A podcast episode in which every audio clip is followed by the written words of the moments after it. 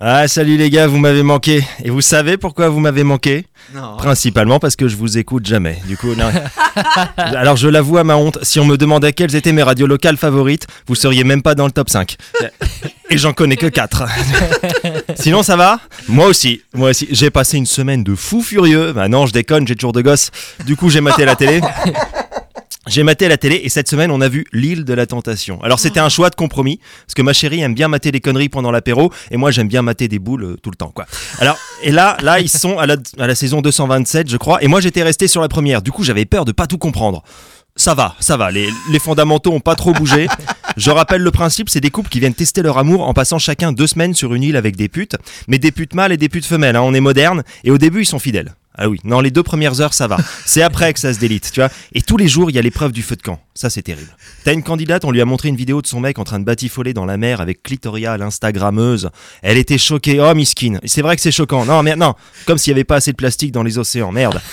Et elle disait, mais je m'y attendais pas. Je m'y attendais pas. Vraiment Enfin, je... Non, peut-être qu'elle pensait qu'elle allait faire Colanta, tu vois. Du... du coup, ça surprend. Tu vois. Ah bah l'épreuve des poteaux, je la voyais pas comme ça. hein.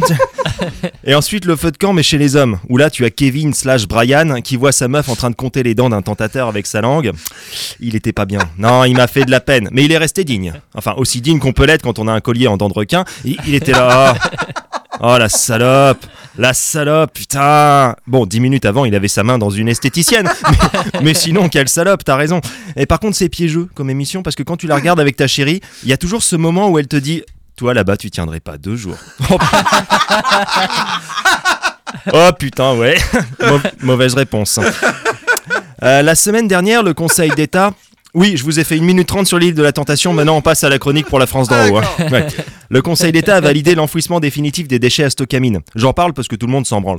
Rappel pour ceux qui ne savent pas, Stocamine, c'est une ancienne mine de potasse. Donc, c'est là qu'on faisait pousser les influenceuses. Une mine de potasse à l'arrêt, dans laquelle on s'est dit Eh, il y a un bel espace, il y a un beau volume. Est-ce qu'on n'y mettrait pas des déchets ultimes hein C'est feng shui, c'est sympa.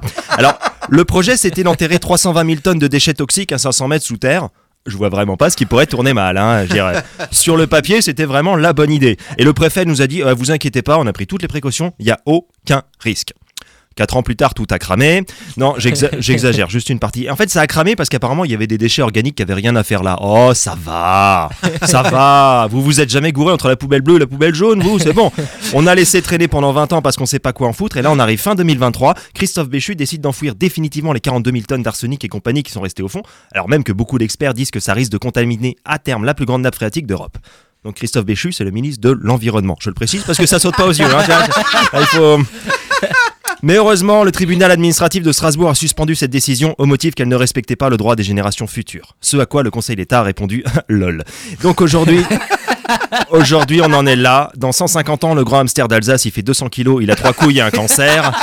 Mais c'est pas grave, c'est pas grave, on enterre tout. Et on n'enterre pas seulement des big bags dégueux et la santé de nos gosses, on enterre aussi la parole de l'État, ce même État qui avait garanti que le stockage serait réversible, et mon pu, c'est du couler. Et voilà le dernier cadeau, le dernier cadeau empoisonné de cette génération indigne qui, une fois de plus, aura fait porter sur les suivants les fruits de son inconséquence. Et nous, plus que jamais, il nous restera plus qu'à tirer des mines d'enterrement. Allez, merci, bonsoir. Merci, mon petit bras de la police.